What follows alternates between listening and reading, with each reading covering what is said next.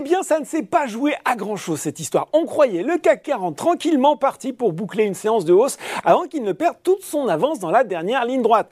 Retour en arrière, ce matin, l'indice était notamment porté par une bonne nouvelle venue de Chine alors que la Banque centrale du pays a annoncé une baisse marquée de l'un de ses principaux taux directeurs afin de relancer euh, son économie confinée pénalisée par la résurgence de l'épidémie de Covid-19. Mais patatras, Wall Street, qui était parti avec des velléités de rebond, a repiqué du nez et notre CAC 40 sauve de peu sa progression plus 0,2% vers les 6285 points et 4 milliards d'euros échangés sur la semaine, eh bien, il recule malgré tout de 1,3%. Et donc, outre-Atlantique, me direz-vous, eh bien, les indices US signent une troisième séance d'affilée dans le rouge, du moins à 17h45, avec un Dow Jones en repli de 0,65% vers les 31 048 points et un Nasdaq euh, à moins 0,94% quand même vers les 11 281 points.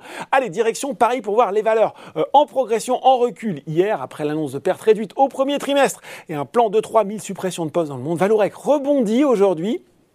Terminant en tête du SBF 120, le fabricant de tubes sans soudure qui profite également d'une note positive de BHF qui a renouvelé son conseil à surperformance et relevé son objectif de cours de 14,50€ à 16,50€.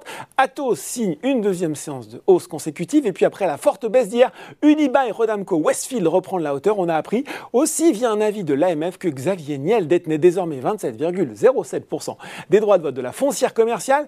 Le patron d'Iliad qui n'a pas l'intention de prendre le contrôle de la société mais envisage de poursuivre ses achats en fonction des conditions de marché. Puis ça roule pour les équipementiers automobiles euh, Forestia et Valeo. Et puis sur le CAC 40, honneur aux défensives avec Veolia et Sanofi. Côté baisse cette fois-ci, c'est Cofas qui signe le repli le plus marqué du SBF 120 devant Maison du Monde et Trigano sur le CAC 40. La séance a été difficile pour les valeurs du luxe, Hermès et LVMH, pénalisées par les mauvais résultats annuels du Suisse Richemont et sa prudence sur la reprise en Chine.